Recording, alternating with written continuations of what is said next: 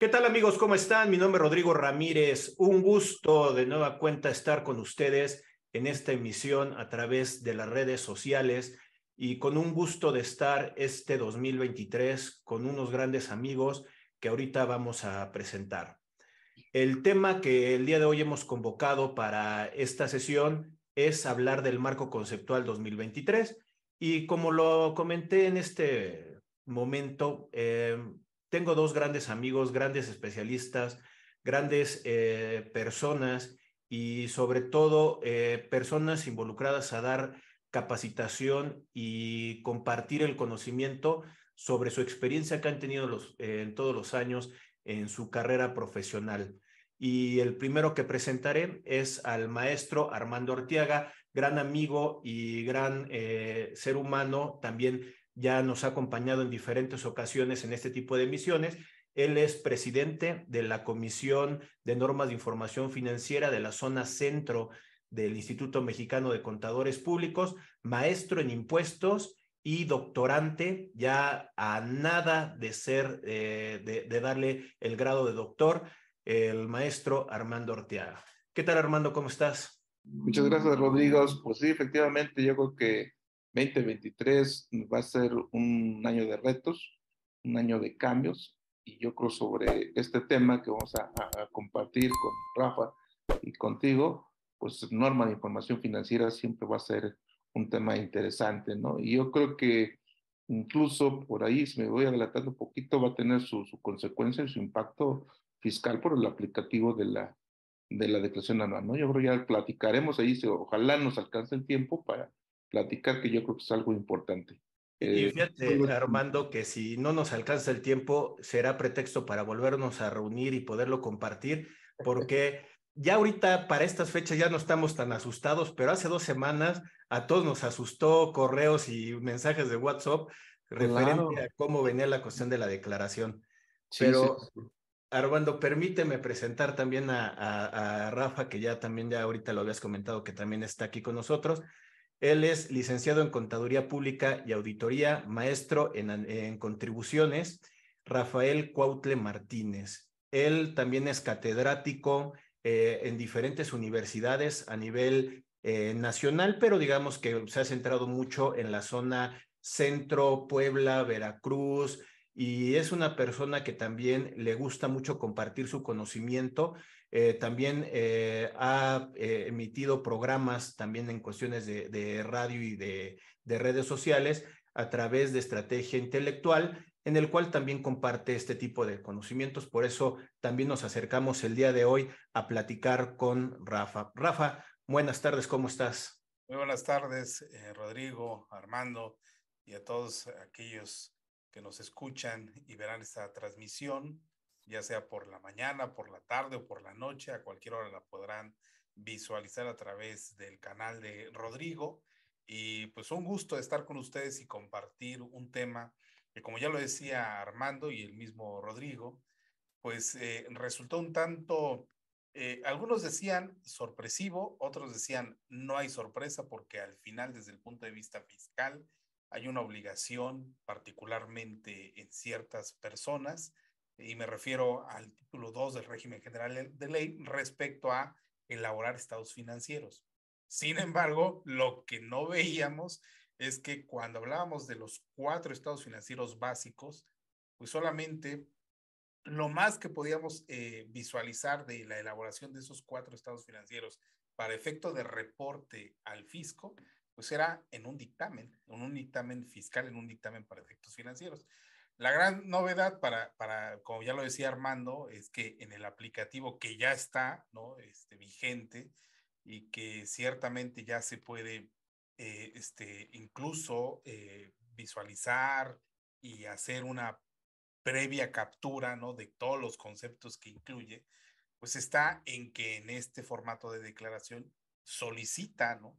Los cuatro estados financieros básicos comparativos y otro, además de la conciliación contable fiscal, también comparativa. Y otra cuestión muy importante, las notas a los estados financieros. Entonces, creo que es un buen tema el que este, se va a tratar el día de hoy. y que será seguramente de mucho interés eh, para contadores, fiscalistas, preparadores de información financiera y que nosotros podamos dar nuestros puntos de vista en ese sentido. Muchísimas gracias, Rodrigo, por la invitación.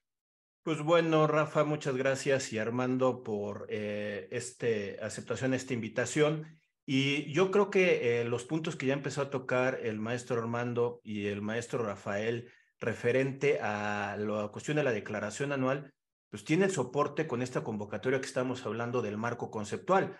De hecho, pues pudiera yo estarles diciendo que eh, tenemos el A5 hasta el 2022 referente a los elementos que forman parte de los estados financieros, eh, y, esos elementos a los estados financieros, cuáles son los cuatro estados financieros básicos que Rafael nos estaba comentando.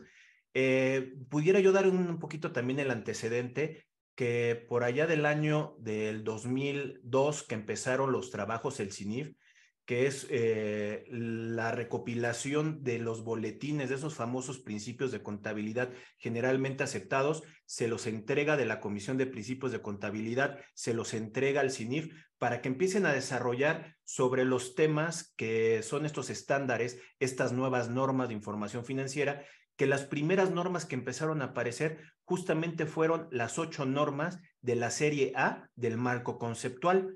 Y eso estamos hablando que quedarían vigentes hasta el 2022, a una evolución que tenemos a un nuevo marco conceptual para el 2023, que si bien pudiéramos decir que de fondo pudieran ser los mismos conceptos, si hay sus particularidades que vamos a estar comentando, pero también tendremos que tener que en cuenta que es un efecto a nivel internacional. El marco conceptual a nivel internacional, de acuerdo a las IFRS o el YASBI, que es el órgano emisor de esta normatividad internacional, adecuó su marco conceptual para el año 2019 y esas adecuaciones que se están haciendo al marco conceptual internacional también empiezan a recaer con nuestro marco conceptual, a hacer una pequeña tropicalización de estos efectos. Ahí, Rafa, ¿cómo ves esta modificación que tenemos para este año? Muy bien, eh, pues ahí yo considero que precisamente este efecto de converger, esta convergencia que como ya bien lo comentabas, inició con eh, estos trabajos eh, que realiza el CINIF y con la primera publicación de normas de información financiera ahí en el año 2006, ¿no? A la fecha, pues eso hizo, lógicamente, que eh, tuviéramos la necesidad, la profesión contable, pues de actualizarnos, de estudiar y sobre todo de capacitarnos en este tipo de temas. Eh, yo lo decía precisamente en un curso eh, este, que di hace unos un par de meses en el Instituto de Especialización para Ejecutivos, lo decía con los participantes. Eh, yo creo que no debemos de caer en el error este, y volver a repetir precisamente esa historia que nos ocurrió en aquellos años. ¿Por qué hago referencia a esto? Yo recuerdo que cuando, como bien lo comentas, los principios de contabilidad, ¿no? En aquel entonces estaban vigentes. Voy a poner eh, fecha, 2005. Y para 2006 comenzamos a aplicar eh, normas de información financiera mexicanas. Yo creo que el grave error, ¿no? De, de, de muchas colegas fue creer que los cambios solamente eran pues un cambio en, palabras, ¿no? Eh, ahora en una nueva denominación o en un nuevo nombre, ¿no? Que tenían estos, estos principios que pasaban de, de, ser o dejaban de ser principios y pasaban a ser normas. Y yo creo que ese error nos llevó precisamente a una conclusión y que reaccionamos demasiado tarde, ¿no? Cuando ya nos dimos cuenta de la importancia que tenían las normas de información financiera, pero sobre todo también desde el punto de vista fiscal desde el punto de vista de la tributación, aunque también hemos escuchado comentarios en los cuales pues se dice, ¿no? Se ha manejado que la normatividad contable solamente es para efectos eh, privados, para efectos de los contadores, para efectos de las empresas que tienen esa necesidad de reportar información financiera y que a lo mejor también otros colegas de diferentes profesiones pues han minimizado esa importancia. Entonces, yo creo que la primera conclusión o la, primera observación es no minimizar este nuevo marco conceptual que, ojo, eh, eh, Rodrigo y Armando, eh, está eh, eh, ya publicado y, y, hay un periodo, hubo un periodo de convivencia de un año desde el primero de enero del 2022 y que durante todo ese año tuvimos la oportunidad de analizar, visualizarlo, capacitarnos, porque ya comenzaba su vigencia obligatoria a partir del 1 de enero, es decir, a partir de este año, del 2023. Entonces, yo creo que esa es una primera observación. No confiarnos porque creo que sí hay cambios importantes, como bien lo comentabas respecto a cómo, a cómo conceptualizar ahora el término activo, el término pasivo, ¿no? Por ejemplo, incluso, ¿no? Eh, en, algún, en algún momento determinado, tal vez costo o gasto, que son, eh, o ingreso, que son eh, términos, que son vocablos que se llegan a manejar en la técnica o, o, en el ámbito fiscal, ¿no? Y que de repente, al ser un tanto omisa las leyes fiscales respecto a ciertos términos que utilizan para, por ejemplo, para considerar los elementos del tributo, pues obviamente tenemos que recurrir a la norma contable, en este caso a las normas de información financiera. Entonces, yo creo que no minimizar. Dos, importante, eh, además de no minimizar, sí estar atentos, sí capacitarnos y sí tocar estos temas que son muy importantes precisamente para pues poder dar un mejor entendimiento no solamente a la preparación de información financiera, sino también a una mejor interpretación respecto a el reconocimiento contable, aquel que se maneja precisamente como parte de un requisito, ¿no? De las deducciones autorizadas en el artículo 27 de la ley del impuesto sobre la red. Entonces, ese sería mi primer comentario, Rodrigo. Gracias, Rafa. En este caso, Armando, Em, el cambio que surge de este nuevo marco conceptual, como lo estábamos ahorita comentando, entonces desaparece a partir del 31 de diciembre todo lo que habíamos avanzado en estándares mexicanos? No, sí, este, yo creo y me quedo con comentarios, cito Sinip, que ellos lo dijeron, el marco conceptual cambia de, forma y no de fondo. Entonces, esta es una primera observación. Yo quisiera eh, eh, compartirles a ustedes, por ejemplo, cinco puntos interesantes que a mí eh, considero son importantes y son básicos en el entendimiento de este marco, del marco conceptual, que me va a repercutir a norma particular y va a tener un impacto. ¿Cuál sería mi primer, mi primer eh, premisa que diría? Oye, desde el concepto de contabilidad y cambia. ¿Sí? Porque ya traíamos un concepto de contabilidad en donde ya me decía que era una técnica que se utiliza para el registro de las operaciones, ¿no? Ahora me dice compilarlos. Y en el concepto de, de contabilidad teníamos tres conceptos que manejaban mucho, transacciones, transformaciones internas y otros eventos eliminan transformaciones internas y quedan transacciones y otros eventos. Ahora tú dirías, oye, ¿ya no se va a transformar eh, eh, los rubros, las operaciones? Claro que sí, solamente que esas transformaciones están en otros eventos. Y ustedes saben que son, son las más. Entonces, sí hay que partir de ese concepto de contabilidad porque Luego andamos por ahí comentando que la contabilidad fiscal, que la contabilidad electrónica, que la contabilidad mercantil. Yo me quedo, siempre me he quedado con el concepto de CINIP. Tú dices, oye, pues tú crees que es el más correcto. Bueno, tenía sus asegúnes, ¿no? Yo digo, CINIP sí define eh, eh, el concepto de contabilidad y quizás código fiscal, sobre todo en el 28 reglamentos, resoluciones, me dice que lo integra tendría que conciliar, ¿no? Para cumplimiento de la obligación. Ese es un primer punto. Otro punto que, que, que nos va a repercutir, el primero, el reconocimiento contable. Yo les digo, no confundirlo con registro contable, porque el reconocimiento contable ya lo veníamos manejando, que encamina tres lineamientos, ¿no? Algo muy importante que lo vamos a platicar, que es evaluación, ¿sí? Presentación de los estados financieros y revelación, que es la nota. Entonces ese concepto ya lo veníamos manejando. Otro concepto, punto número tres, juicio profesional. ¿Hasta dónde podemos llegar? ¿Sí? ¿Hasta dónde el entendimiento de la norma? ¿Hasta dónde el cambio de la norma? ¿Y hasta dónde voy a llegar?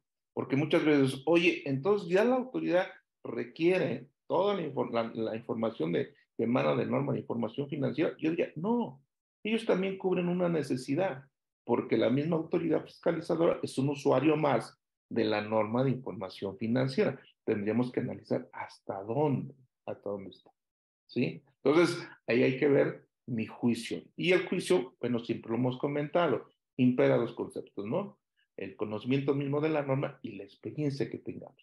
Entonces, y la otra palabra y una palabra, un concepto que teníamos manejando, que era representación eh, eh, eh, razonable, y ahora cambia a imagen fiel. Que ese concepto ya lo teníamos en la NIA, en la norma internacional.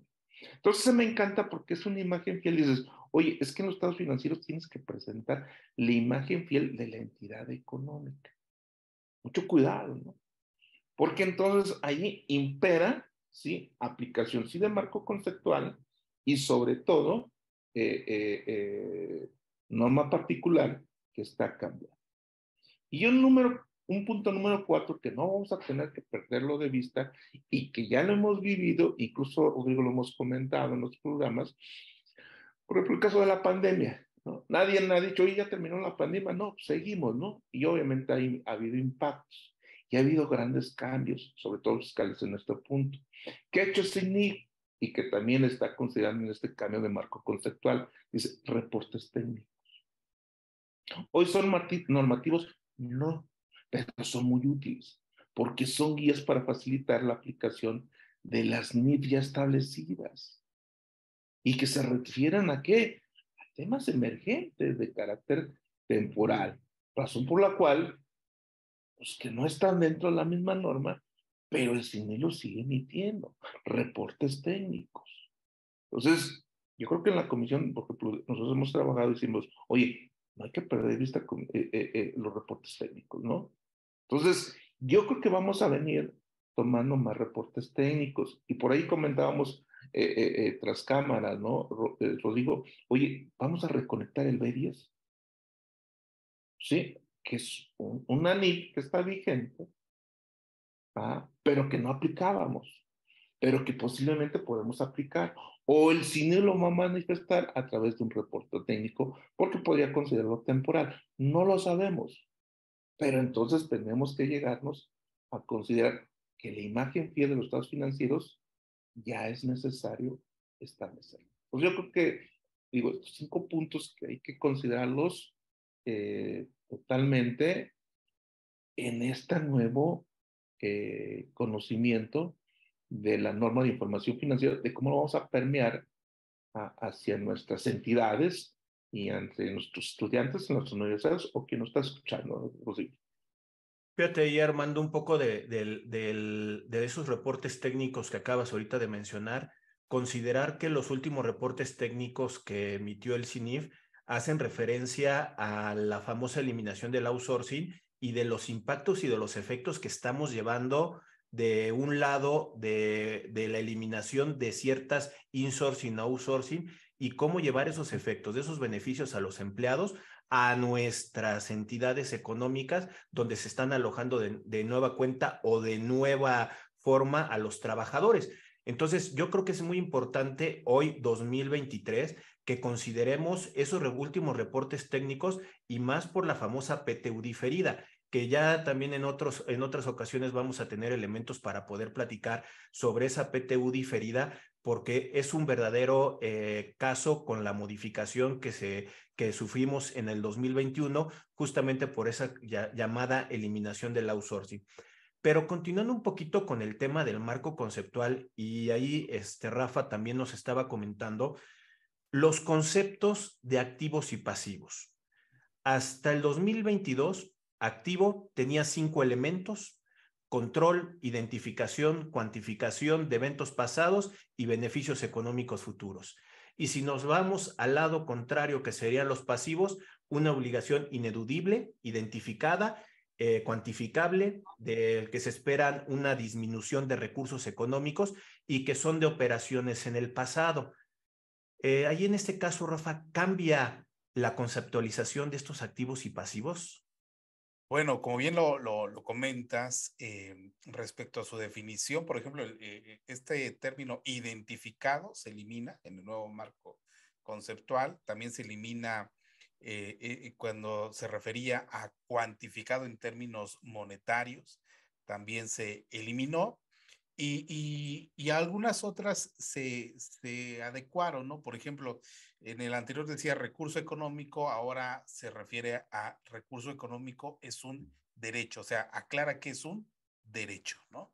Eh, algo que me recordaba los libros de contabilidad, ¿no? De estos este, autores, escritores de, del pasado, donde siempre referían que el activo es un derecho, ¿no? Ahora en, este, en esta nueva definición de activo, pues ya lo establece como tal, ¿no? Eh, controlado por una entidad queda igual, ¿no? Y también otro que se adecua, ¿no? Eh, cuando decía anteriormente, se esperan beneficios económicos fundadamente. Ahora dice, tienen el potencial de producir beneficios económicos futuros, ¿no? Y finalmente, el que se cambia, eh, anteriormente decía derivados de eventos pasados, ahora dice como resultado de eventos pasados. Entonces, eh, esto que lo, hemos compartido, como ya lo decíamos, en diferentes eh, eh, cursos, pues sí cambia, desde mi punto de vista, cambia, ¿sí? este, la manera en cómo debemos ahora de identificar un activo, ¿no? Y considero que precisamente estas particularidades son las que debemos de, eh, en las cuales debemos de poner mucha atención, pues para poder tener un reconocimiento, ¿sí? Contable, ¿sí? Respecto a algún elemento en los estados financieros, particularmente en el activo. Y por el otro lado, en el pasivo, por ejemplo, eh, decía obligación presente, esa continúa, eh, identificada se elimina, también cuantificada en términos monetarios también se elimina, pareciera que va en armonía del activo, ¿no? Y también, eh, anteriormente decía, representa la probable salida de recursos económicos. Ahora hace referencia a que representa una transferencia de recursos económicos en el futuro. Eh, esa es otra, otra adecuación. Y finalmente decía, derivada de eventos pasados, hoy dice como resultado de eventos pasados. Pareciera que es un reacomodo de palabras en algunos casos, pero considero que precisamente la literalidad de lo que hoy es un activo, es un pasivo o debemos de entender como tal, pues definitivamente nos hace a eh, que eh, podamos tener un mejor entendimiento de cada uno de estos elementos de los estados financieros. Y si vamos entonces en este, en este orden en cuanto a estos tipos de modificaciones, nada más también para poderlo decir, el capital contable, la definición anterior y la nueva como quedaría que no realmente no hubo una modificación, es eh, el valor residual una vez quitando de los activos los pasivos respectivos. Que esto si lo vemos como un estado financiero conocido como el balance general, pues pudiéramos ver la balanza perfecta. Activo es igual a pasivo más el capital. Y si lo vemos como una presentación de reporte, que es la otra forma en cómo se, se puede presentar el estado de situación financiera, eh, sería activos menos pasivos igual al capital contable.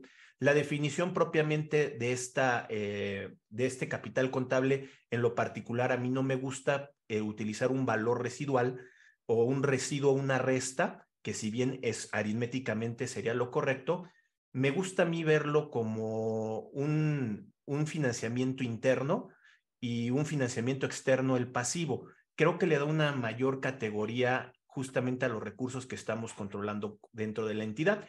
Pero bueno, al final de cuentas es la definición y en cambio eso no cambió sobre este concepto del capital contable. Em, Armando, Tocaste también hace ratito la palabra valuación, que anteriormente lo teníamos dentro del A6, que me hablaba del reconocimiento y evaluación, y esa evaluación la teníamos identificada por medio de dos, eh, valor de entrada y valor de salida. El valor de entrada teníamos el costo de adquisición, costo de reemplazo, costo de reposición, recurso histórico y lo que sería el valor de salida, el valor de liquidación, el valor de realización, el valor neto de realización, el valor neto de liquidación y el valor presente que cada vez en las normas de información financiera se está utilizando más para tener actualizando la información y que al usuario de esta información pueda tomar decisiones. Referente a esta evaluación, ¿cambiaría algo? Eh, fíjate que antes de entrar, yo creo que un poquito más a la, a la, evaluación, quiero que, digo, el, yo creo que valor, hablar de valor razonable o del fair value o hablar de eh, eh, valores reales es importante, pero fíjate que ahorita que estaba escuchándolos, sí quisiera, por ejemplo, eh, comentar que parte de los, de, los, de los postulados, sobre todo, por ejemplo, el postulado negocio en marcha. ¿Sí? Y eso tiene que ver con valuación, porque eso, hay veces que yo me he encontrado que en la práctica nos, eh, o se confunden, ¿sí? Entre tres conceptos que sí, sí quisiera definirlos. Negocio en marcha, periodo contable y ciclo normal de operación. Porque esto va a depender de, la evaluación, de valores de entrada y valores de salida, porque aquí sumaría lo que comentas, ¿no? El reconocimiento inicial y el reconocimiento posterior. ¿Sí? Y entonces, reconocimiento posterior, a propósito, se supone pensaríamos que el 30 de diciembre ya tenemos el cierre contable. Y de ahí sumaría, y también el cierre fiscal. Es decir, ya en el cierre los estados financieros debe estar determinado el impuesto causado, el impuesto diferido, la PTI causada y la PTU diferida al cierre contable fiscal. Bueno, pues es, en enero todo me faltan algunas situaciones. Por eso, antes de entrar a evaluación, Entonces dices, oye, negocio en marcha es un postulado. Sí, ¿qué conllevaba el negocio en marcha? Y sobre todo, eh, identificarlo, ¿no? Oye, es que mira, eh, el negocio en marcha, se presume la entidad económica en existencia de cuando naces hasta, hasta donde puede ser, ¿no? Que puede existir. Salvo por lo contrario, es decir, que quiebres y todo. A mí me tocó sobre todo en, época cuando se reconoció un poquito más la pandemia 2021, había entidades técnicamente en quiebra, ¿no? De acuerdo al eje de las mercantiles. Es decir, las pérdidas atravesaban el capital. Sin embargo, seguían operando. Entonces yo preguntaba a los, a, los accionistas dueños, oye, estás en quiebra técnica, ¿no? Y ellos decían, mira, mientras yo tenga flujo de efectivo, voy a seguir operando. Por eso a la autoridad le va a interesar el flujo de efectivo. Porque dices, oye, estás en quiebra, ¿no? Pero yo sigo operando, ¿no? Sobre todo en el sector que servicios, que es donde se impactó más. ¿Sí? Yo creo por eso le interesa esos esos otros dos estados financieros, los flujos de efectivo. O sea, ¿cómo va tu negocio en marcha? Y incluso hasta un poquito más media razón de negocio. Oye, ¿eres una empresa perdedora y sigues haciendo negocio? ¿Cuál es la razón de negocio? Y acordemos que ahorita en resolución miscelánea, por ahí se están yendo, ¿no? Ver ese tipo de situaciones, ¿no? ¿Cómo se van a evaluar razón de negocio. ¿Sí? Yo creo que los fiscales lo van a tomar ese punto, que es muy importante y tiene que ver. Entonces dices, negocio en marcha, hay que analizarlo, ver. Oye, dices, periodo contable, sí, porque está en postulado de vengo y ese, ese negocio en marcha está dividido en qué? En periodos convencionales. 12 meses, ¿sí? Y entonces tú estás segmentando. Reconocimiento inicial, reconocimiento posterior. Valores de entrada, valores de salida. Sí, que van a cambiar. Ya los traíamos en apéndice, ahora van en norma, ¿sí? Periodo convencional. Ahora, incluso, ¿no?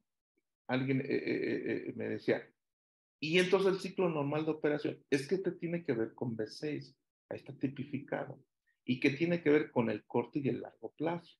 La misma norma dice, oye, no identificas tu ciclo normal de operación, sobre todo en las entidades de servicio. Ok, vete periodo contable, pero no confundamos. Por ejemplo, cuando existen, dices, entidades del sector primario, quizás, pues es difícil, ¿no?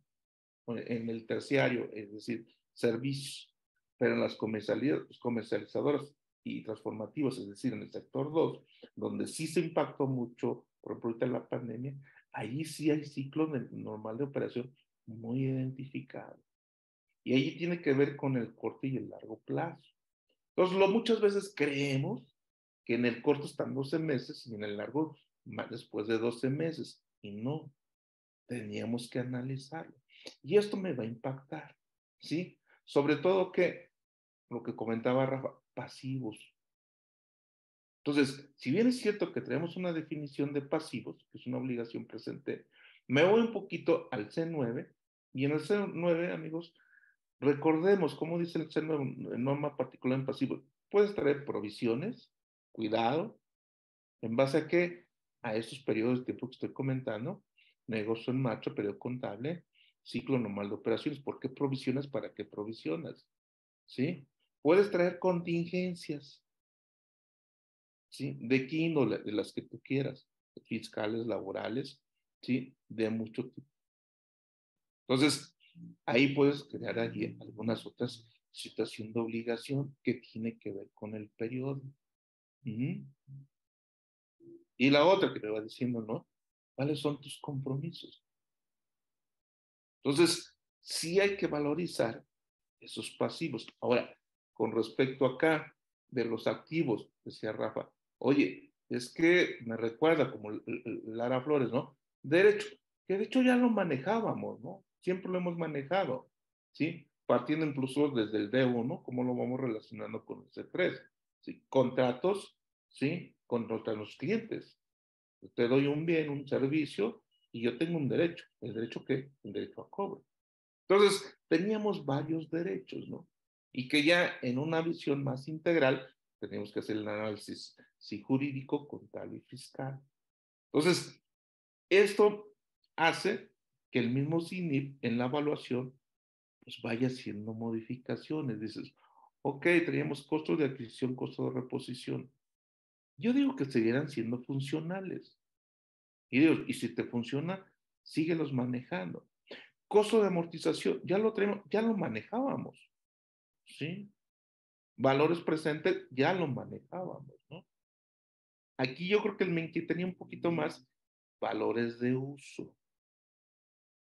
Sobre todo, cuidado, ¿no? Por ejemplo, yo decía, eh, activos, lo que conocemos como los activos fijos, ¿sí?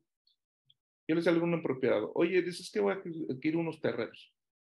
Yo siempre pregunto, ¿cuál es tu intencionalidad de la adquisición del terreno? Ah, dice, es que mi intención es, compro el terreno, lo identifico y lo vendo. Estamos hablando de un C4. No, es que compro el, adquiero el terreno y voy a hacer mis oficinas o voy a hacer, bla, bla. Entonces tenemos entre un C6. O hay incluso, ¿sí? Eh, eh, ah, eh, empresarios que dicen, voy a comprar ese terreno y lo voy a dejar, para que, en el transcurso del tiempo tenga una plusvalía. Entonces estamos entrando en un C17. Entonces, chica, cómo la intencionalidad me va llevando a esta norma particular. Ahorita ya hablé C4, C6, C7. Y dirían, me dijo ese empresario, ¿y si se puede? Sí, claro. ¿Y puedo cambiar? Sí. Puedes haber tenido el terreno hace 10 años y nunca, ahí siempre estuvo lo revalúas, sí, ahí vamos a a valores, reconocimiento inicial, es posterior, pero ahora tu intencionalidad es venderlo. Entonces tendrías que reclasificar a, C4 o un C6 si vas a hacer tu, tus edificios. Entonces, ¿cómo vamos a ir cambiando, fíjate, esos bienes, esos derechos y cómo vamos a ir dando esa evaluación? Incluso en los pasivos en los pasivos. Oye, es que soy constructora. Y luego, pues bueno, pues es que soy una constructora y yo tengo una obra por tres años. Ah, pues tu ciclo normal de operación son tres años.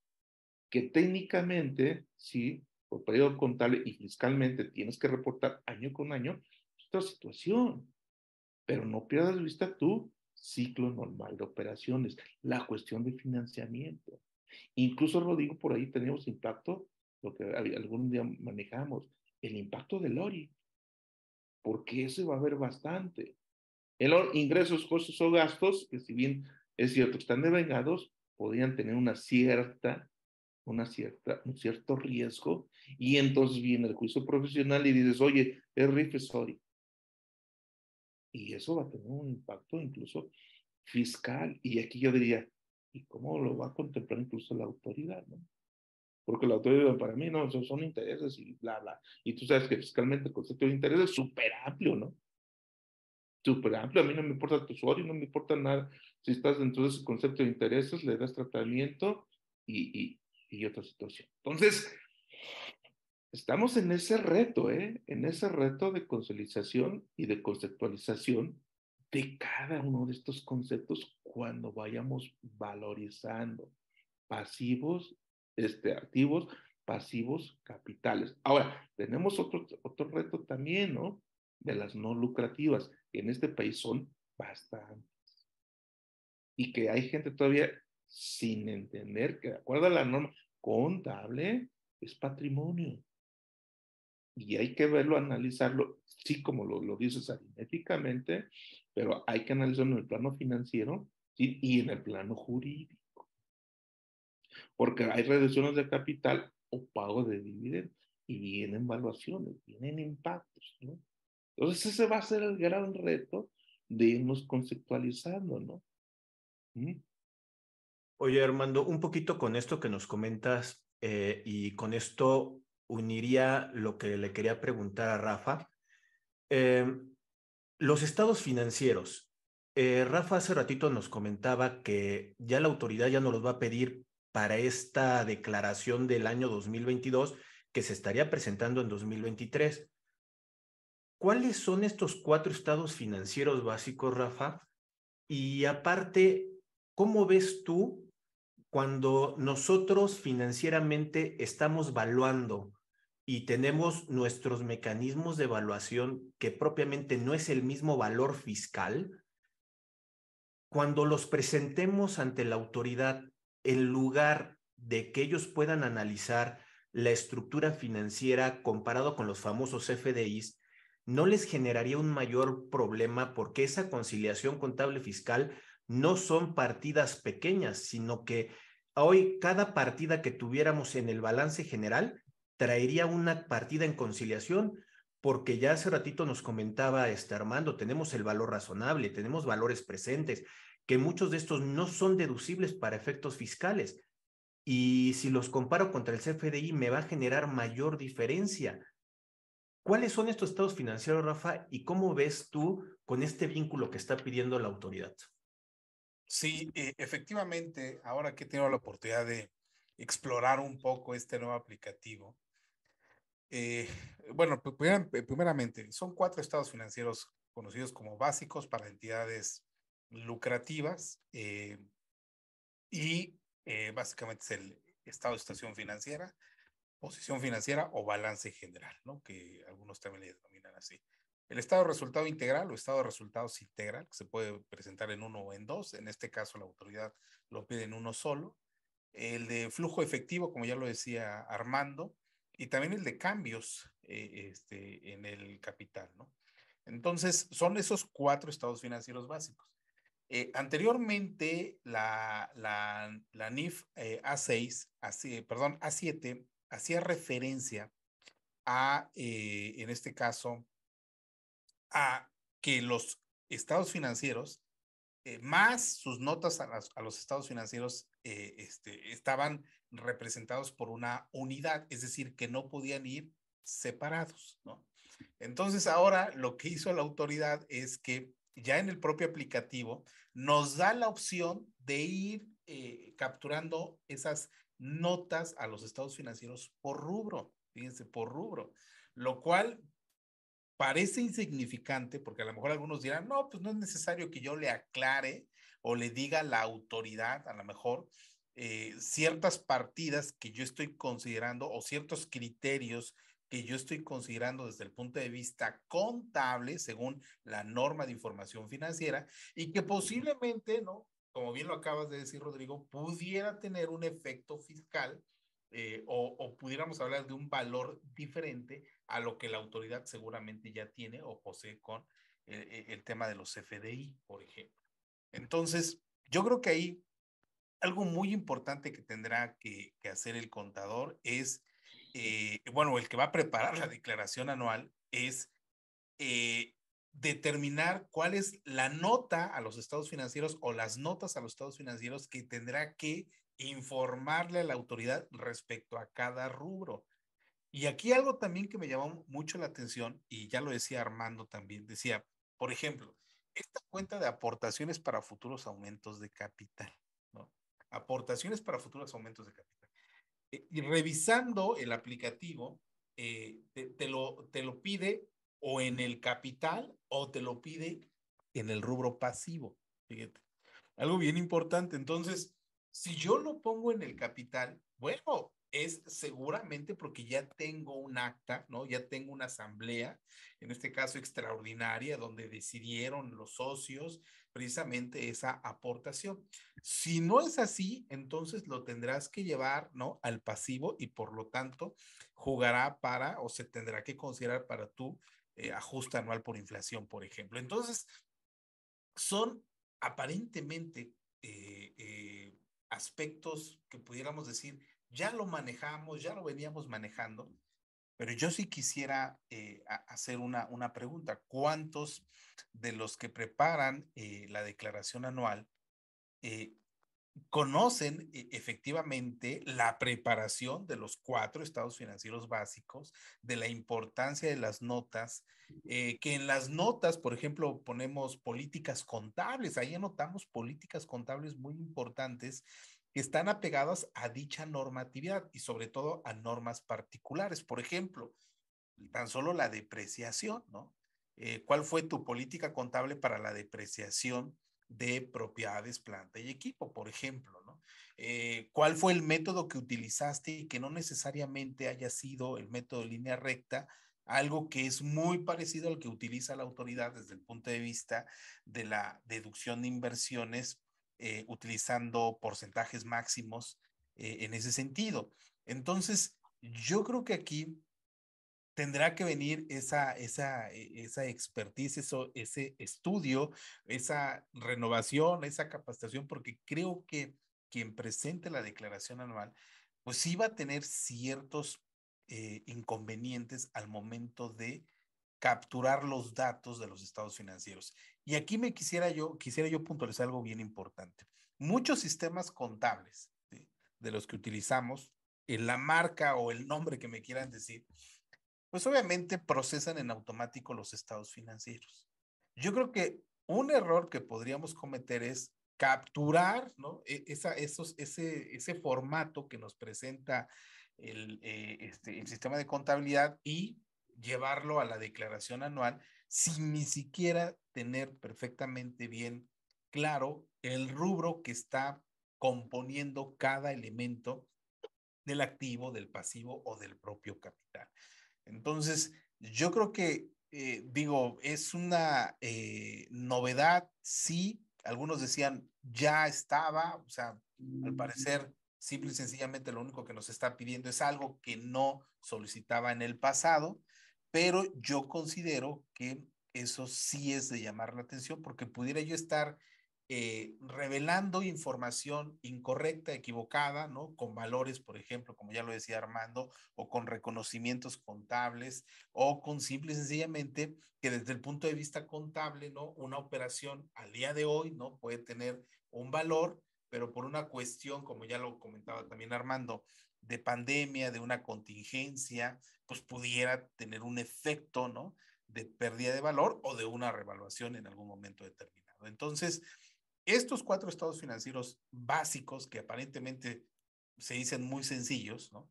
Pues son importantes determinados. Otra cuestión que me llamó la atención, ¿en dónde capturamos la PTU en el estado de resultados? ¿En qué rubro?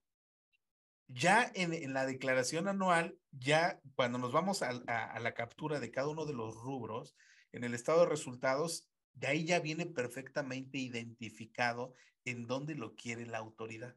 ¿Por qué? Porque en el pasado, no sé si recuerdan todavía, en, en, los últimos, bueno, en, el CIPRED, ¿no? En el sistema de presentación del dictamen fiscal, lo, lo colocaban como impuestos a la utilidad, ¿no? Todavía. Bueno, aquí ya no. Entonces, ya la PTU tiene un, un, este, un rubro específico que la autoridad quiere que ahí se le coloque.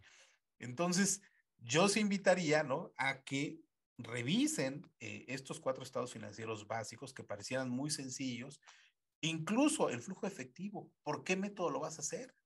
¿Por el método directo, el método indirecto? Y ojo, ¿eh? ¿Por qué?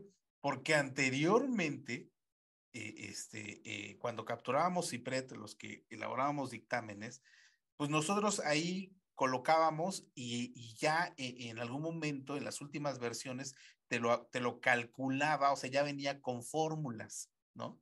En este caso también ya viene con fórmulas, o sea, ya tú pones las cantidades y en automático que te va a determinar, en este caso, el saldo del efectivo. Entonces, ¿qué tenemos que hacer? Eh, preparar, eh, en este caso, papeles de trabajo para elaborar los estados financieros, preparar las notas a los estados financieros. Y lógicamente ahí yo creo que se abre una oportunidad muy interesante para la eh, profesión contable porque pues aquellos que están capacitados en normas de información financiera, en preparación de estados financieros, pues yo creo que serán los indicados para poder orientar ¿no? a los que van a presentar la declaración anual ¿sí? Y que la puedan presentar eh, con los errores menos posibles, sobre todo en ese aspecto, ¿no? Entonces, yo creo que eso va a dar para mucho y sobre todo que nos va a permitir pues tener que regresar, ¿no? Al estudio de las normas de información financiera, porque también hay que ser muy, muy concretos en ese sentido. Ya lo decía también Armando, hay tantos valores, ¿no? Eh, eh, en, en, respecto a la contabilización o al reconocimiento contable que las contempla, lógicamente, eh, estos, estos diferentes valores, las normas de información financiera, pero en realidad como, como contribuyente, como entidad que le interesa conocer su información financiera, o simple y sencillamente el contador que está contratado para el registro de la contabilidad, llámese para efecto mercantil, código de comercio, este, o para efecto financiero, para efecto fiscal, o para efecto de la contabilidad electrónica, para, para el reporte que quieran, cuántos de estos preparadores realmente aplicamos las normas de información financiera en ese amplio sentido, pues para poder tener perfectamente claro todos estos conceptos que se han modificado dentro del marco conceptual. Yo creo que ese también es el gran reto, que muchos, pues nos vamos solamente con que eh, hoy estoy comprando, hoy estoy realizando un gasto, estoy contabilizando un costo, estoy obteniendo un ingreso, lo contabilizo, pero no tengo, eh, eh, no estoy consciente de qué valor es el que estoy anotando por cada una de estas operaciones. Yo creo que ese también sería una cuestión a considerar. Adelante.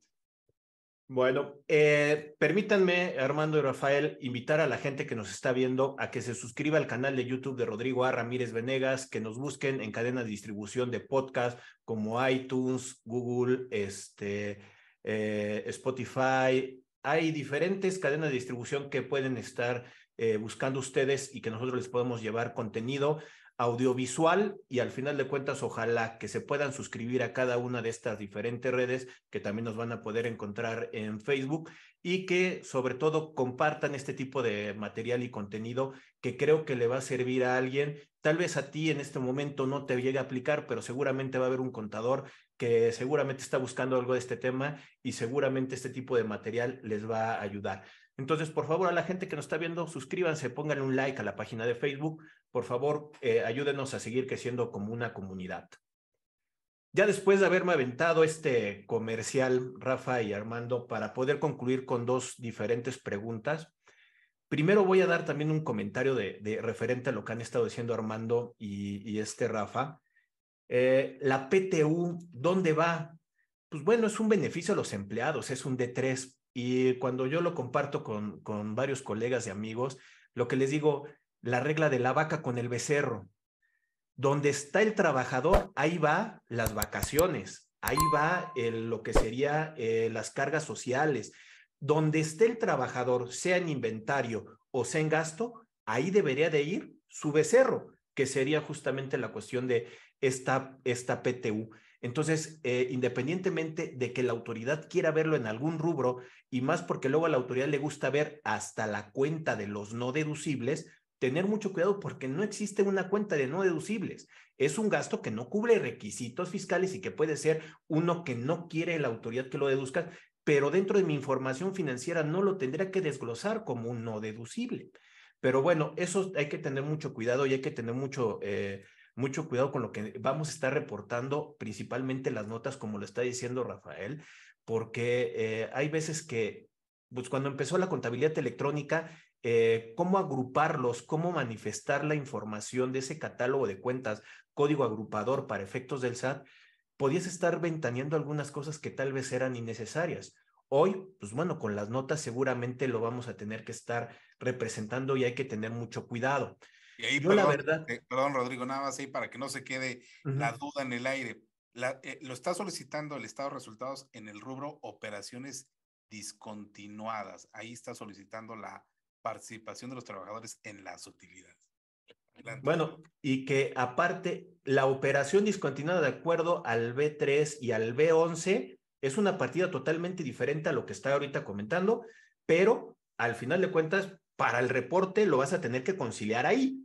Eso hay que tener mucho en cuenta y hay que tener mucho cuidado, porque también hay muchas cosas que nosotros no, no separamos parte relacionada, sino solamente lo revelamos, en notas a los estados financieros. Aquí en este tipo de formatos, la autoridad siempre le ha gustado separar parte relacionada de la no relacionada.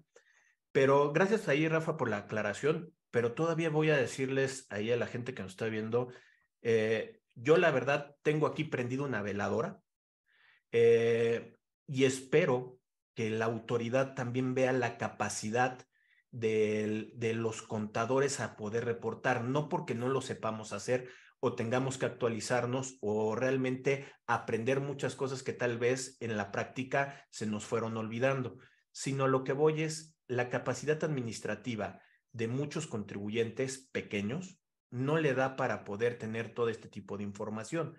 Entonces, ojalá pudiera un poco tenerlo al momento de presentar que fuera segregante. Si a tanto número de ingresos o tanto nivel de contribución, posiblemente te lo simplifiquen a seguir presentando la información de los estados financieros como lo venías presentando, sin estar haciendo comparativos y sin estar presentando los cuatro estados financieros, y más cuando hay regímenes de flujo, como es el reciclo de personas morales, que al final de cuentas, pues la base sería CFDI deducible contra CFDI de ingresos, que serían los cobrados. Entonces pensaría que el, llevarles administrativamente, si hasta en reglas de resolución miscelánea les quitan las DIOT y le quitan la contabilidad electrónica, ojalá para muchos contribuyentes les puedan quitar esto que viene por ahí como el coco para el 2023. Armando, no sé qué piensas de eso. Sí, mira, este, alguien me comentaba acá en nuestro instituto, eh, oye Armando, es que muchas veces cuando platicas de norma, tal, tal parece que le está sumando carga, carga administrativa, sobre todo a las pymes, ¿no? Yo creo que a las que te refieres, a las pymes, porque las, las empresas grandes de aquí en México, como quieras, salen. Y fíjate que eso tiene que ver, y, y, y quiero comentar, porque precisamente la parte de cambio del marco conceptual si bien es cierto, estamos acostumbrados a los números, es decir, la parte eh, cuantitativa, yo creo que es imperativo también eh, observar y platicarles la parte cualitativa, es decir, lo que, va, lo que viene siendo el, el, el, capítulo 40 o el 70, sobre todo el 40 en las características cualitativas. Yo creo que todo nuestro trabajo tiene que, que resumirse en esa calidad, ¿no? y sobre todo en un concepto que se llama confiabilidad. Que la información tenga esa confianza, ¿sí? para ti como emisor de la información, para el usuario en general. ¿eh? Entonces, esa confianza debe tener una cierta relevancia. ¿Qué es lo relevante? Y ya lo que siempre me ha quedado claro dentro de la, de la norma de información financiera es comprensión. ¿Quién tiene que comprender? Pues el usuario. Y ahí, Rafa, por ejemplo, lo que comentabas, en eso impora la importancia de la nota.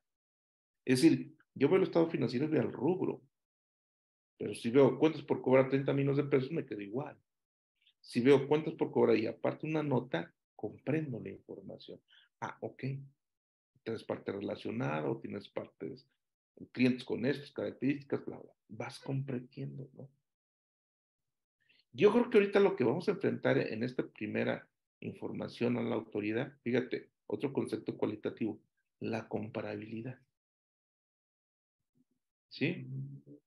Yo creo que cuando ahorita, aunque la norma de información no financiera no me dice que tengo que necesariamente compararme con el año anterior, sí, porque no es así, puedo comparar con más años o con otros sectores, o, digo, según corresponda. Pero bueno, vamos a estar en el entendido que es compararme con el año anterior. Oye, pero es que 21-21, lo que estaba comentando hace un momento, venía de un impacto, ¿sí? Negativo quizá, y en esa comparabilidad la autoridad puede decir, oye, ¿no tendrás lo que él siempre acostumbra, movimientos atípicos? Y esos movimientos atípicos a lo mejor me da eh, motivo suficiente para invitarte, ¿no? Como decían ahorita en las auditorías eh, profundas, ¿no? Te voy a invitar a que base en tu información, pues te corrijas, ¿no? Y ya saben ustedes todo lo que es. Pues yo creo que eso es muy importante que, que, lo dejemos de vista.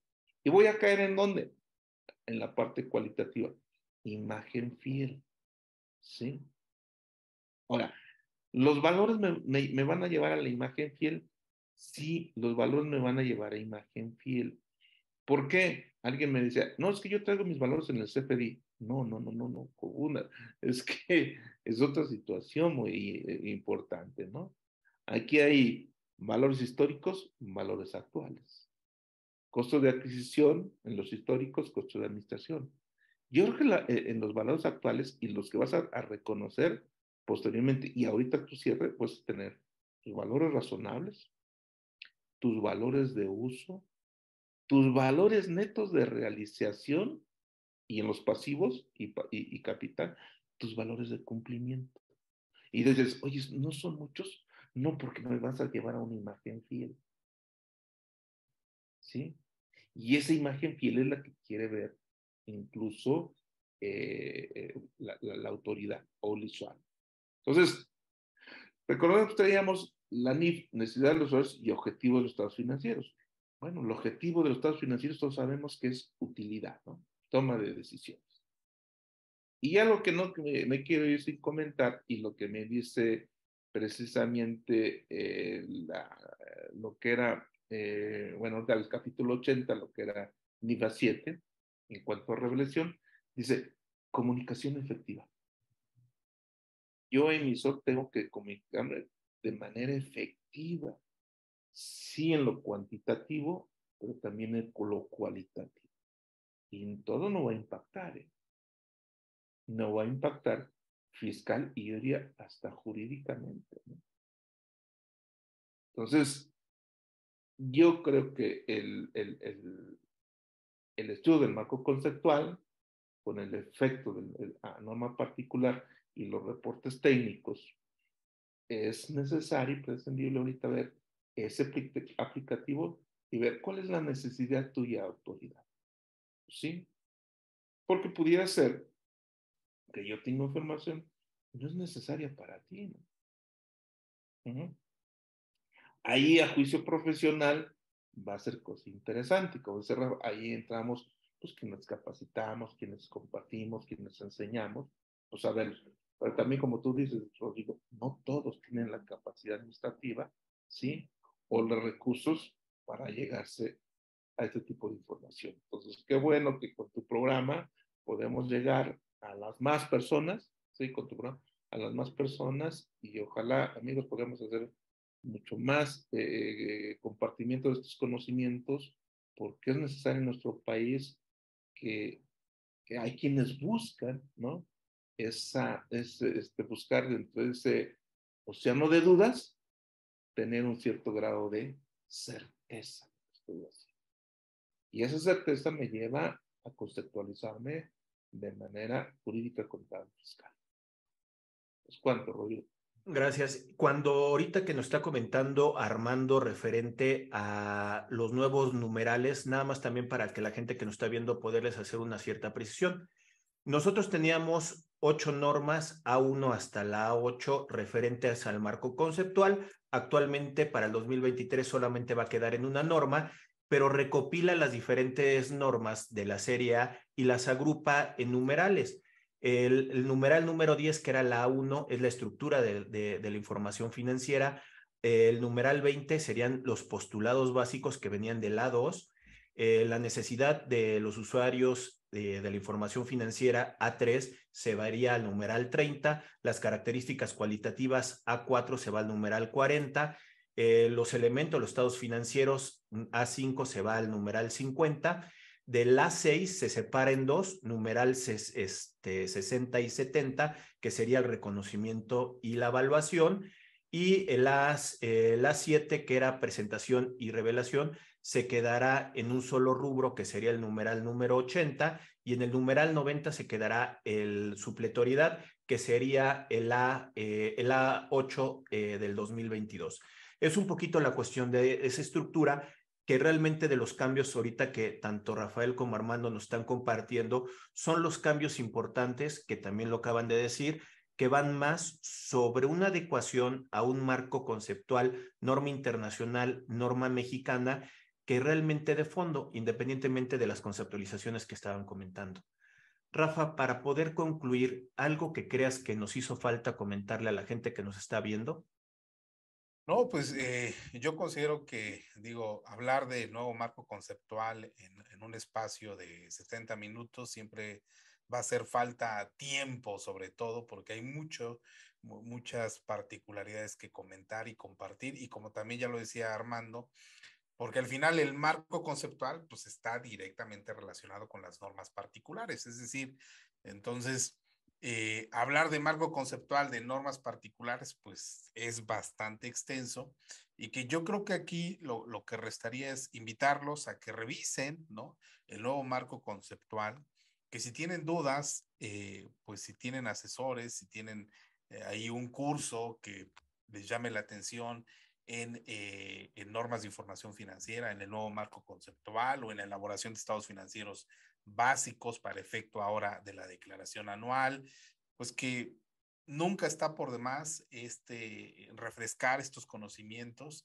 porque sí, definitivamente, yo creo que es necesario, no porque eh, lo desconozca la profesión contable, yo creo, sino que, como bien lo decía Rodrigo, a lo mejor lo hemos dejado de hacer y que pues necesitamos refrescarnos un poco en esos conceptos técnicos, ¿sí? normativos, y por qué no decirlo hasta desde el punto de vista fiscal, pues para poder dar cumplimiento, sobre todo en este tiempo en donde, pues ante la ausencia de una reforma fiscal como tal, ¿no? Y que lo más que eh, tenemos eh, son eh, reglas de resolución miscelánea, algunas se modificaron, pero de ahí pues prácticamente no hay más pues seguramente la insistencia de lo que han dicho muchos colegas respecto a la fiscalización, pues será un motivo, ¿no? De eh, atención para los contribuyentes y pues eh, si estamos preparados, ¿verdad? Lo mejor posible en este tipo de temas, pues yo creo que podemos hacer frente a, todas estas cuestiones. Y ya nada más eh, terminar con un comentario. Sí, entiendo el costo, entiendo la carga administrativa para ciertos contribuyentes, pero también yo lo quisiera ver desde otro punto de vista. Entiendo que a través de la elaboración de estos cuatro estados financieros básicos, más las notas, si los eh, eh, hacemos correctamente y si redactamos correctamente las notas, creo que también es una forma de estar mejor comunicados con la autoridad y aclararle ciertos aspectos que en muchas ocasiones pues les hemos estado pues de cierta manera reclamando a la autoridad. A ver, no todos los ingresos tienen un CFDI, por lo tanto, no el rubro que veas de ingreso tendrá que amarrar con tu CFDI. Y yo creo que ahora es una, una, algo importante que nos permita aclararle a la autoridad que puedo tener otro tipo de ingresos contables, pero que no fueron fiscales, independientemente de que esto ya se manejaba en la conciliación, ¿no? Entonces yo creo que con eso también podría ser algo positivo, la mejor comunicación que se pueda tener con quien fiscaliza o con quien revisará la información financiera y con eh, alcances fiscales. Ahí lo que nos comentó Rafa Armando es el marco conceptual. A veces, mucho a veces nos apasionamos y pudiéramos estar hablando muchísimas horas sobre el marco conceptual sin llegar a las normas particulares. Ahí, Armando, algo que también creas que nos haya falta haberle comunicado a las personas que nos están viendo. Sí, mira, yo creo que adicional a de información financiera, yo creo que todos trabajamos en, eh, eh, eh, en una contabilidad, lo que le llamo la contabilidad mercantil. ¿Qué sentido? ¿no? Y que está tipificada en el Código de Comercio. Y yo estoy pensando que te decía, mira, rápidamente, Código de Comercio está obligado básicamente tener un sistema contable. Sistema, no sobre sistema contable. ¿Sí? Entonces, ese sistema contable que tienes adaptado en tu entidad te va a generar que, dice en un principio, decía el Código de Comercio, pues recuenta, ¿no? Tus inventarios, tus deudas, balancea, tienes un libro de inventarios y balances. Ahora, eh, cotidianamente registras tus operaciones y te da cabida a un libro diario, ¿sí? Y posteriormente segmentas y te lleva a un libro mayor. Eso subsiste y va a seguir subsistiendo. Pero eso no lo maneja la norma de información financiera. Es una obligación jurídica en el Código de Comercio. Porque la autoridad siempre va a seguir pidiendo libros, los libros sociales. Es importante. Está tipificado en el Código de Comercio y para la Ley General de Asociaciones Mercantiles y en algunas otras eh, leyes jurídicas. Entonces, eso no tengan pierdan de vista, va a seguir subsistiendo y lo vamos a seguir haciendo. Lo que está haciendo la autoridad es adaptarlo un poquito más la cuestión financiera, yo creo que buscando tu imagen fiel para que en base eh, a la imagen fiel, para ver si, como dice el Código Fiscal de Federación, si de acuerdo al 6 estás haciendo la autodeterminación correcta de qué? De tu tributo, ¿sí? Y ya estás dando cumplimiento de tu obligación fiscal en, en, cuanto al fondo y en cuanto a forma. Y estas son cuestiones de forma, ¿no? Es decir, tienes que cumplir con la contabilidad y con la información. Entonces, tenemos que verlo integral, ¿no? No, por eso vamos a dejar de hacer lo que me están diciendo otras leyes, ¿no? Todo es complementario. Y si bien estamos hablando de marco conceptual, norma particular y, y, y reportes técnicos, pues es parte de ese todo. Entonces, cuando queremos ver ya dentro de nuestra entidad económica, ya sea grande o pequeña, pues sí, la carga administrativa pues es inmensa, es inmensa. Y ahí es donde tú eh, eh, eh, dices, Rodrigo, y, qué bien, ¿no? Oye, pues yo espero que con esta vela que tengo emprendida, pues me minimices esa carga administrativa de toda la que ya tengo. Entonces, no quiero que se vea como que la aplicación de la norma de información financiera, porque todavía gente que está recién y dice, es que nunca ha sido obligatoria. Pues claro que no, nunca ha sido obligatoria, porque viene emanada del y el CNIF es un organismo particular. Lo que estamos comentando, y mi, en mi punto de vista es, vincula, o la autoridad ha vinculado que es una herramienta necesaria para el manejo de tu información financiera. Con repercusión fiscal, pues indudable, ¿no? Tanto en, en el tributo como la cuestión de forma del cumplimiento de tu obligación. Y esto también da cabida a las sanciones, ¿no? Recuerde que el código ya traemos sanciones en lo contable y en todo el cumplimiento con respecto a este tema que estamos diciendo. Me acerqué mis normas de información financiera para ver si en pantalla se pueden ver. En la parte de atrás está quien integra la cuestión del CINIF. Y dentro de la cuestión del CINIF van a encontrar que están áreas contables eh, de eh, empresarios y del gobierno, sistema financiero, seguros y fianzas, y en una de esas que aparece la cuestión del gobierno, la Secretaría de Hacienda y Crédito Público, que como muchos de ustedes saben, el SAT por lo menos hasta el día de hoy sigue siendo una descentralizada de lo que sería la Secretaría de Hacienda y por lo tanto, pues bueno, por eso es que eh, creo que cada vez nos estará pidiendo mayor información porque lo hemos platicado en, en, diferentes ocasiones y todavía con los comentarios de Rafa y de Armando, pudiera yo estar llegando a este tipo de conclusiones, que cada vez eh, estamos llegando a la realidad de la contabilidad, que es la contabilidad financiera. Nada más hay que darle los respectivos enfoques de finanzas, respectivos enfoques analíticos, contabilidad de costos y tributarios, el fisco, pero sobre nuestra base de información financiera. Y sí, pensaría que también esto, estos efectos el día de hoy para las personas físicas pueden decir, ah, no, esos son para personas morales. Las personas físicas también tienen la obligación de presentar estados financieros en la declaración anual cuando realizas actividades empresariales. Vamos a ver si más adelante también se van a empezar a adecuar este tipo de movimientos para ellos, que les digo, ojalá realmente pueda haber una segregación económica para que no sea una carga administrativa, porque esto sería una pregunta retórica. ¿No que ya no iban a necesitar contadores? ¿Mm? Y cada vez pensaría que estaríamos más metidos en un tema de finanzas que un tema tributario. Para poder concluir, Rafa, Armando, ¿alguien quisiera aportar algo más? Pues Rodrigo, yo sumaría, ¿no? Sí, efectivamente no se necesita un contador, pero un contador, con todo el respeto, común, un contador especialista, un especializado en la materia, y si es más en norma con cuestión fiscal, pues sería de grande. Yo creo que estamos avanzando, estamos avanzando en la profesión organizada. Quienes vivimos en la profesión organizada, en el MCP, hemos avanzado, hemos trabajado mucho.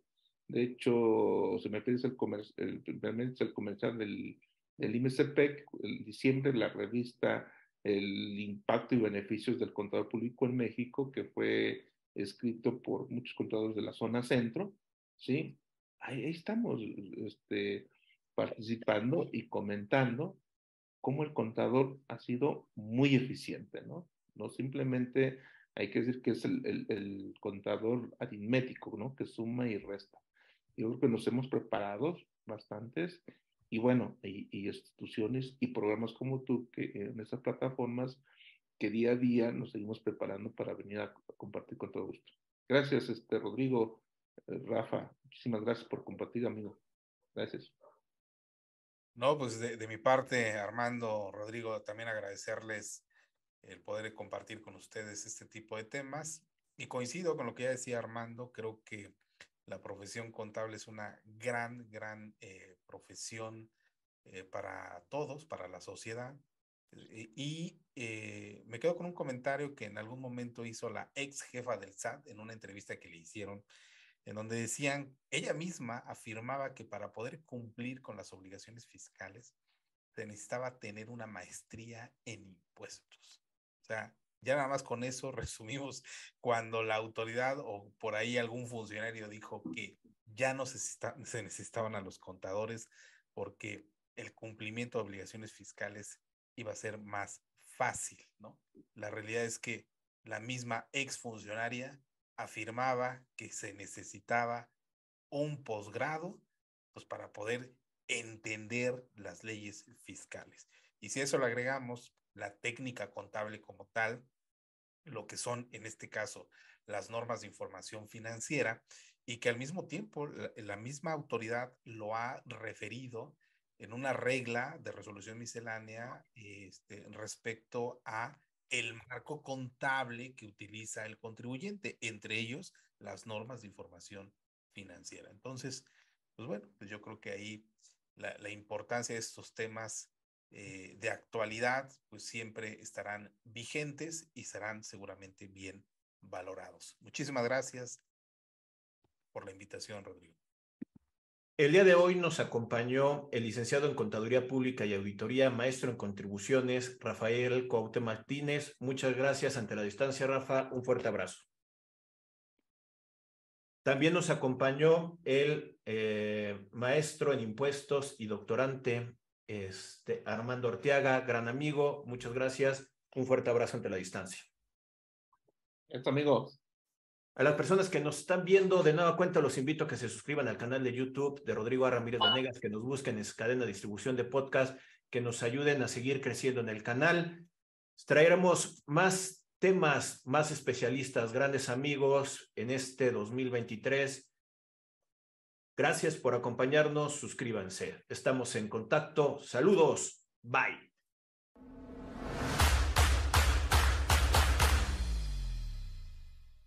Si llegaste hasta aquí, te pedimos que te suscribas al canal de, de, YouTube de Rodrigo Ramírez Venegas y también que nos apoyes dándole like a la página de Facebook.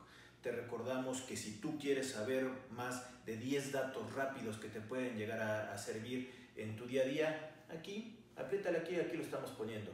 Y también te sugerimos que le puedas dar a like a esta lista, que lo que te va a ayudar es a darte contenido de las entrevistas que estamos realizando a través del canal. Suscríbete.